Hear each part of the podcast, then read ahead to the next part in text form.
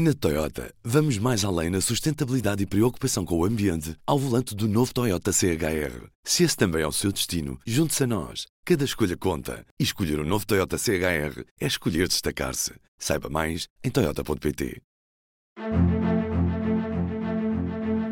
Bom dia. Na semana passada, como é suposto, uma série de perguntas assaltaram a redação do público. Consultado o interativo intitulado Conheça o impacto da inflação no seu carrinho de compras, que é atualizado semanalmente e onde os leitores podem ir seguindo a evolução da subida de preços, nomeadamente quais são os produtos que mais aumentaram, consultado esse interativo, dizia eu, percebemos que o nacionalíssimo arroz carolino era o produto que mais subira. 82% face a 26 de janeiro de 2022, uma diferença de um euro. Pois se não é um produto que venha de um país afetado pela guerra, se é produzido em Portugal e por isso não tem problemas com a cadeia de distribuição, por que é que afinal o arroz carolino subiu tanto? Às perguntas nós respondemos com artigos. E assim aconteceu com o texto do Rafael Pereira Oliveira, intitulado Porque é que o arroz carolino já custa quase o dobro? Que não por acaso foi um dos mais lidos da semana. E a resposta é que há muito mais num grão de arroz, esse produto que alimenta mais de metade da população do mundo, do que o nosso olhar pode ver. Ao preço das sementes, aos fertilizantes, à energia, à seca, há colheitas más, há transportes, há uma enorme quantidade de fatores que entram na produção do arroz até ele chegar à nossa mesa. E como é natural, em alguns deles o efeito da guerra faz sentir e outros, como a meteorologia, também interferem. Para chegarmos a estas respostas e ajudar todos os nossos leitores a perceber melhor este fenómeno que tem tornado a vida de todos bem mais difícil, foi essencial o trabalho do jornalismo de dados que nos permitiu construir este interativo que está aberto para consulta no nosso site. E é por aqui que vai a primeira parte do episódio de hoje. A Aline Flor conversa com o jornalista Rui Barros, que nos explica como funciona e para que serve este interativo. Na segunda parte, a Alina vai estar à conversa com Ana Guerreiro, porta-voz da DECO e responsável pelo projeto que acompanha desde o início do ano passado os preços de mais de 60 produtos alimentares que compõem o cabaz das famílias portuguesas e que têm também tradução neste interativo do público. Dois entrevistados unidos por um objetivo comum, que a responsável da DECO identifica como essencial num tempo de incertezas e de muitas surpresas sempre que vamos ao supermercado. Um consumidor bem informado é um consumidor mais bem preparado para enfrentar o aperto que passamos. Inflação, outro tema, é para isso que cá estamos para mais uma semana de P24. O meu nome é David Pontes e este é um episódio feito com a Aline Flor. Tenham uma boa semana. Pronto, o público começou a acompanhar estes dados pouco tempo depois do estalar do conflito na Ucrânia e temos feito um acompanhamento semanal com recurso aos dados da DECO que todas as semanas partilha connosco e o público vai disponibilizando nesta página interativa onde é possível perceber e acompanhar a evolução do preço de um cabaz de 63 produtos que incluem coisas como peixe, frango, cebolas, bananas, arroz, esparguete, uhum. aqueles produtos que tipicamente quase todas as famílias portuguesas compram, não é? e é possível acompanhar o somatório do preço deste cabaz ao longo destas semanas. Uhum. Já agora só para perceber como é que se começa um projeto desses. Tu és jornalista de dados, o que é que é o teu trabalho, o que é que foi, na verdade, naquele início e que equipa é preciso para montar uma, uma visualização daquele género?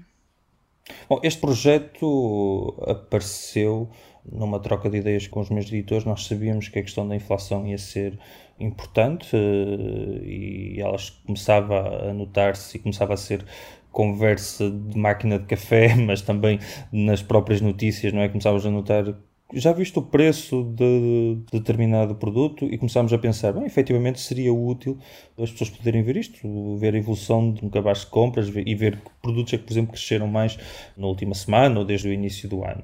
Tivemos a discutir esta ideia e o passo seguinte foi pensar, ok, como é que podemos ter estes dados? Sendo que nós podíamos formar o nosso próprio cabaz e fazer uma recolha automatizada ou não destes preços, mas tínhamos aqui um problema de base grave, que é nós já estávamos a fazer a recolha num momento em que os preços já estavam a aumentar e, portanto, eu tinha muito mais interesse percebermos antes uhum. da guerra, não é? Como é que os produtos estavam e como é que se compara face àquilo que nós temos, nós temos agora. E nós não tínhamos esses dados. E não estávamos a pensar numa forma rápida e imediata de, de os conseguir. E foi aí que nos lembrámos da DECO. Sabíamos que eles iam publicando de vez em quando alguma informação e lembrámos deles e perguntámos, bem, mas vocês estão a fazer esta recolha desde quando? E foi aí que a pessoa responsável da DECO disse, não, nós temos estes números desde janeiro, ou seja, uma recolha que aconteceu antes da guerra, e aí pensei, bom, claro que tem que ser com os dados deles, porque temos aqui um ponto de comparação, temos aqui um, algo que nos permite comparar com um período de normalidade, ainda que essa normalidade, quando falamos de janeiro, estamos a falar de, uma, de, de, um janeiro depois de uma pandemia e todas aquelas coisas. Portanto, o conceito de normalidade é, é um conceito estatístico, mas aqui é um bocadinho difícil de, de, definir, não é? Mas sim, ou seja, tínhamos ali um ponto de comparação antes do momento e antes até das próprias notícias que falavam de inflação. Portanto, o processo seguinte foi pensar este trabalho e pensá-lo de uma forma um bocadinho diferente daquilo que seria um artigo tradicional que saísse, vamos imaginar, todas as semanas, uma coisa assim, em que nós falávamos dos preços, uh, os que aumentavam, os que desceram, que sentimos que queríamos arranjar aqui uma forma mais interessante de apresentar isto. E, portanto, uma das soluções foi criar uma página que pudesse ser atualizada, que não fosse simplesmente um gráfico que desse contexto e que permitisse também aos nossos leitores explorar alguns destes dados, olhar, por exemplo, só para o aumento do peixe, só para o aumento da carne. Outra coisa que uh, achei que era interessante, porque, novamente, os jornalistas também são pessoas e, portanto, os jornalistas também têm estas conversas. Uma coisa que eu achei interessante de uhum. ter era os aumentos face ao início do ano dos produtos, em concreto, o top 10. Porquê? Uhum. Porque eu sempre que via aquela lista que eu estava a receber, eu dizia: Ei caramba, o, a polpa de tomates já aumentou isto. Ou seja, aquela curiosidade que eu, como pessoa que tinha acesso aos dados, achei que o leitor poderia também, também a ter. Uhum. E depois também temos uma, um parágrafo final que fala dos aumentos semanais que obviamente estatisticamente significam muito pouco, porque há flutuações nestes produtos que não querem dizer muito, simplesmente aconteceu que aquela semana o arroz ou, ou a polpa de tomate aumentou um bocadinho mais, mas na, na, semana seguinte baixou, por exemplo. Portanto, incluímos essa informação do ponto de vista mais quase como uma curiosidade em relação àqueles dados. Portanto, os dados são atualizados semanalmente, nós tivemos que criar aqui uma estrutura para aquilo poder ser atualizado uhum. rapidamente e é isso. Já está automatizado. Uh, houve uma expressão que tu usaste que era uh, estávamos a, a, querer fazer isto e não tínhamos estes dados, não é? Eu imagino que isto seja um problema diário para sempre que queres fazer algum trabalho em Portugal. Não sei se é caso particular, mas em vários uh, campos nós não recolhemos dados suficientes para conseguir fazer análises aprofundadas ou às vezes é muito difícil recolhê-los. Mas se calhar focando-nos aqui nesta questão da inflação. Consegues explicar um pouco também que dados é que afinal poderia haver se não fôssemos nós a recolher para uh, monitorizar este tipo de informação? Por exemplo, a DECO está a recolher porque não, não há recolha em mais lado nenhum sobre os preços dos alimentos que consumimos todos os dias? Ser jornalista de dados é sempre um desafio porque o nosso trabalho é entrevistar dados e se não temos dados, não, não os conseguimos entrevistar, não é? Apesar de muito, até algumas vezes a, a, ausência de dados pode ser em si mesmo uma história, eh, eu diria que para além das estatísticas do INE, não me recordo de nada que exista que não seja recolhido por uma instituição particular, ou no caso da DECO, sobre produtos alimentares e o seu preço. Não tenho uhum. dados, não tenho informação suficiente uhum. para dizer em relação, por exemplo, a comparações europeias, o que é que acontece nos outros países em relação a esta questão. O que sei é que há outros produtos em que o governo, de alguma forma, tem uma atenção uh, especial na publicação de dados uh, diários. Estou a pensar o caso mais imediato, que penso é o caso das, uh, dos preços da gasolina e do gasóleo. Todas as bombas de gasolina do país publicam estes dados, Pronto, são publicados com alguma regularidade, conseguimos perceber eh, tendências eh, de forma bastante imediata, algo que não acontece, por exemplo, com os dados do INE, porque não, tem esse, não é esse o objetivo daqueles dados, não é? Mas na semana passada publicamos uma, uma história sobre o aumento do preço do arroz, não é? Mais do arroz carolino, que quase duplicou.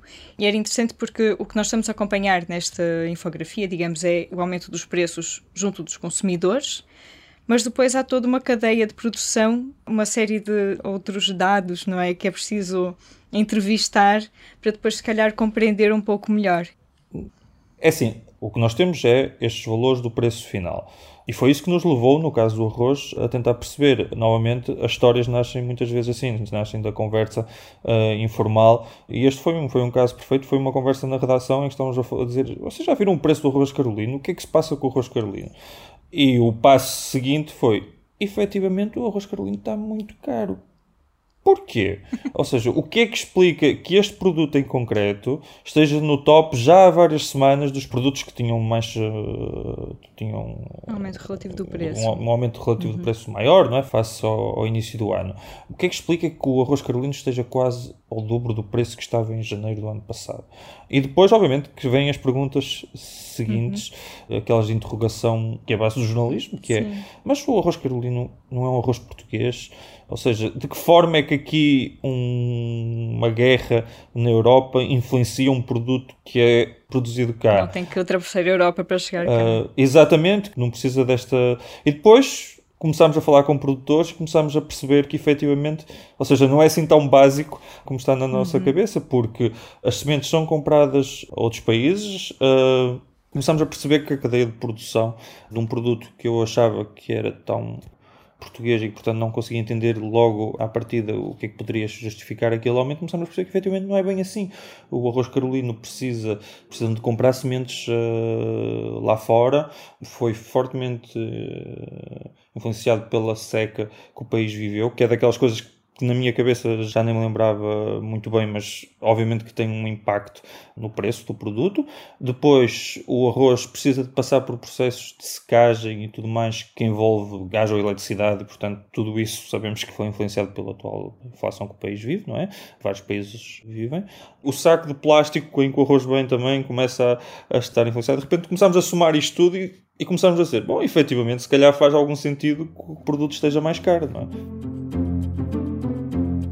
Faz sentido, mas tem mesmo que ser assim? Como é que os consumidores podem proteger-se destes aumentos grandes de preços? E quem afinal pode proteger os cidadãos quando as flutuações do mercado se transformam em ondas avassaladoras? Perguntei a Ana Guerreiro, porta-voz da Associação Deco Proteste, que todas as semanas ao longo do último ano tem estado em contacto com o Rui Barros para atualizar a nossa página interativa com os preços do cabaz de alimentos. Ana, neste momento em que está tudo tão caro, que impacto estes aumentos têm tido nos consumidores? A DEC Proteste faz este acompanhamento do cabaz de 63 produtos desde o início de 2022.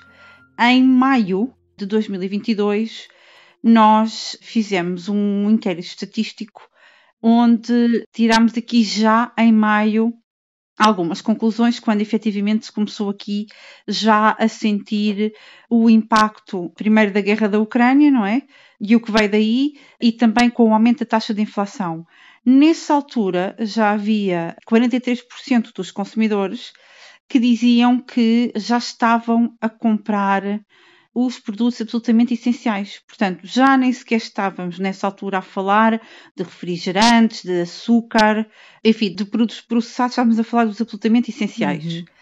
Desde o início do ano que temos estado a assistir a uma evolução muito significativa do preço de todos os produtos que nós acompanhamos, falando uh, em segmentos de produtos, enfim, o peixe, a carne e os laticínios são aqui assim aqueles que têm verificado um maior aumento de preços.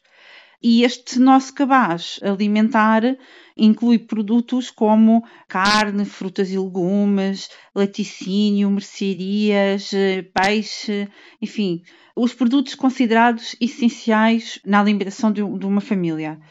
Desde janeiro do ano que passou até dia 18 de janeiro, portanto, nós fazemos esta atualização de preços todas as quartas-feiras, para sermos rigorosos e estarmos a comparar os períodos exatos. Nós estamos a falar aqui de pagar pelo mesmo cabaz de produtos mais 37 euros e 11 cêntimos. Questiona-nos sobre esta questão da inflação. Enfim, enquanto, por exemplo, nos combustíveis é um mercado regulado e de alguma forma normalmente a partir da, da sexta-feira já começamos a ter informação de que, atenção, que na segunda-feira os combustíveis vão aumentar X na gasolina e Y no gasóleo. Uhum. Nos produtos alimentares, infelizmente, nós não temos como prever que aumentos é que vão acontecer, porque isso tem a ver com inúmeros fatores.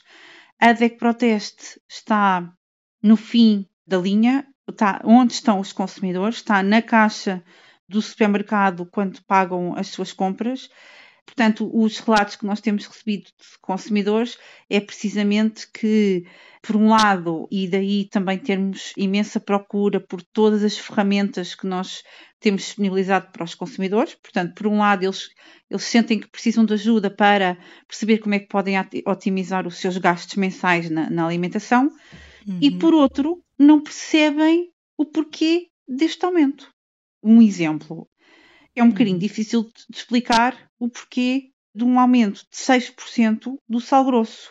O sal grosso, independentemente de haver um, uma distribuição, não é? Uhum. Na sua produção, que ainda por cima é feita em Portugal, à partida, eh, na grande maioria, são processos ainda manuais e, portanto, não tiveram aqui impacto uh, da uhum. guerra da Ucrânia nem das matérias-primas para a sua produção. E, portanto, é um bocadinho difícil, para não dizer impossível, que os consumidores consigam perceber este tipo de aumentos, nomeadamente também nos produtos hortícolas, a alface uhum. frisada, a cenoura, a batata vermelha, têm estado sempre aqui no top de produtos com um aumento mais expressivo de preço.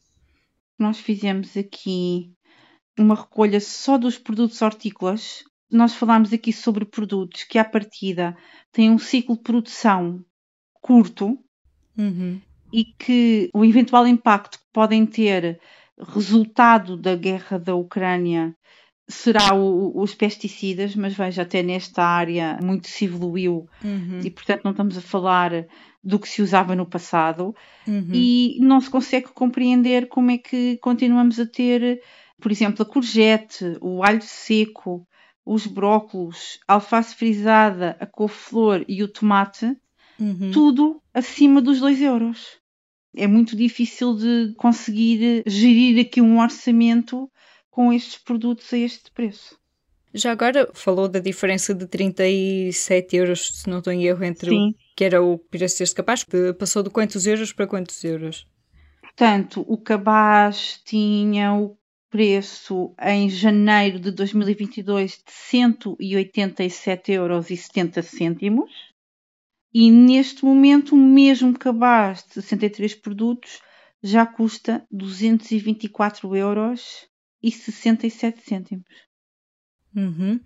E pensando na questão dos preços e do impacto que isso tem na vida das pessoas, Quais são as soluções que poderiam estar a ser tomadas ou que poderiam ajudar a proteger um pouco mais os consumidores e, digamos, uh, conter um pouco o impacto que este aumento muito grande de preços pode ter?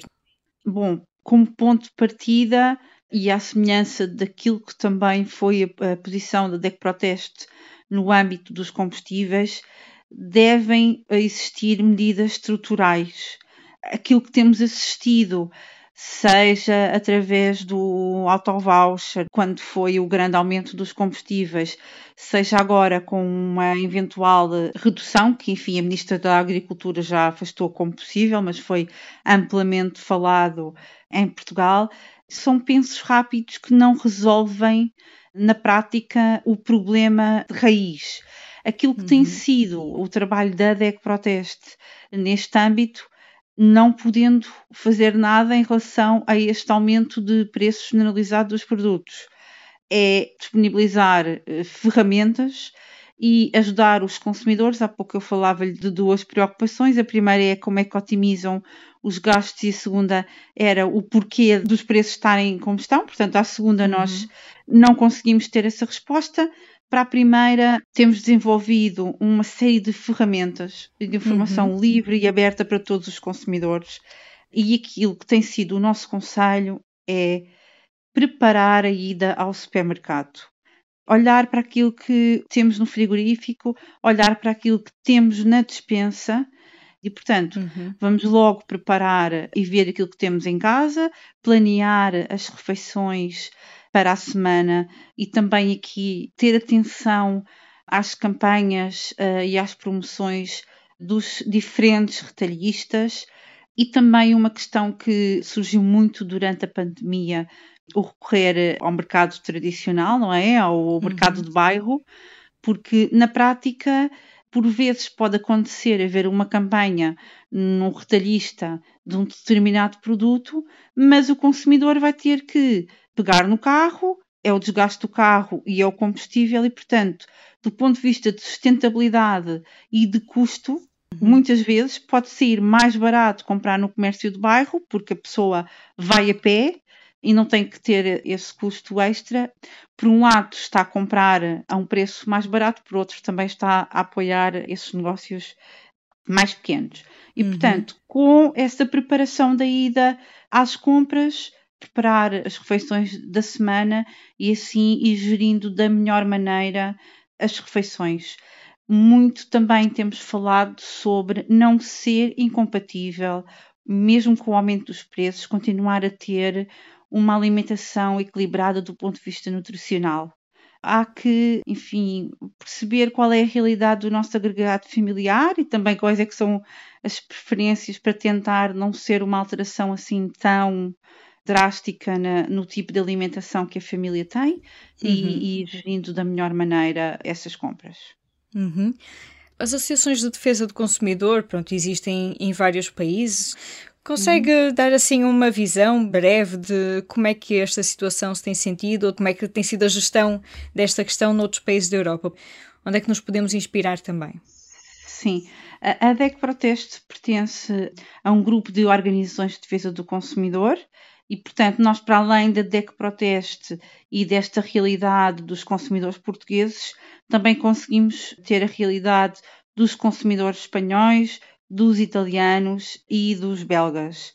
É isso que nos permite fazer parte deste grupo de organizações de defesa do consumidor. Talvez possamos, até por uma questão de proximidade, falar um pouco de Espanha. De Espanha vem esta mesma uh, situação que temos aqui em Portugal e da informação que nós temos não é porque o governo espanhol decidiu avançar com, embora por um período limitado, com a eliminação do IVA em alguns produtos essenciais, que isso representou uma descida de preço para os consumidores. Uhum. E, portanto, a inflação não desce. O que acontece é ela provavelmente não vai subir tanto como aquilo que se previa. Uhum. São precisas propostas estruturais Exato. e é preciso que todos assumam o seu papel. E neste momento, aquilo que os consumidores sentem é que são só eles que estão a sofrer com o aumento dos preços.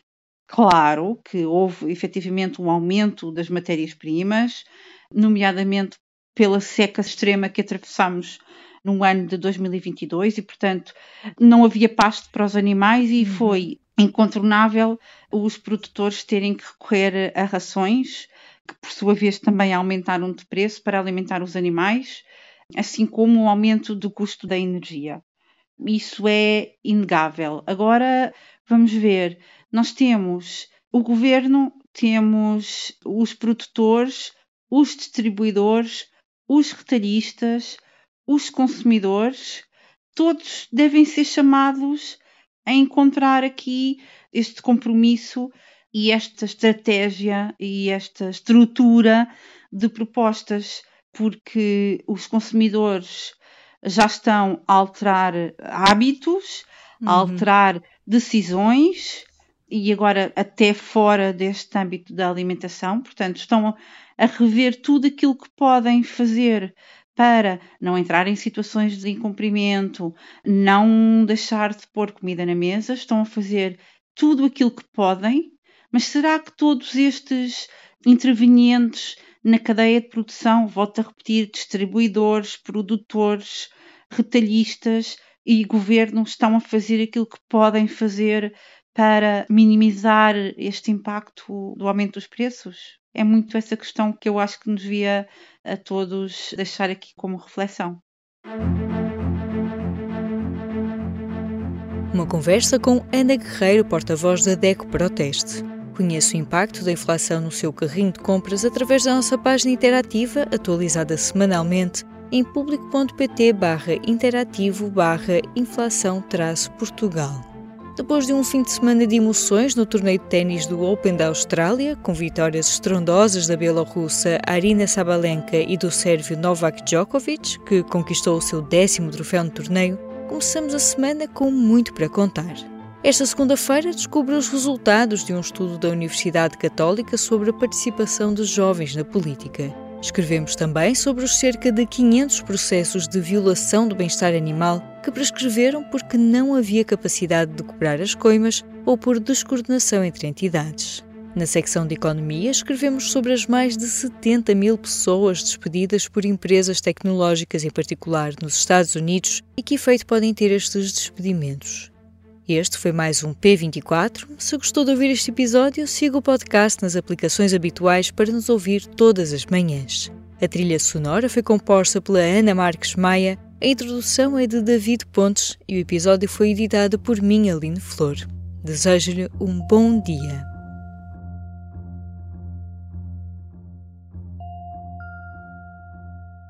O público fica no ouvido. Na Toyota, vamos mais além na sustentabilidade e preocupação com o ambiente ao volante do novo Toyota CHR. Se esse também é o seu destino, junte-se a nós. Cada escolha conta. E escolher o um novo Toyota CHR é escolher destacar-se. Saiba mais em Toyota.pt.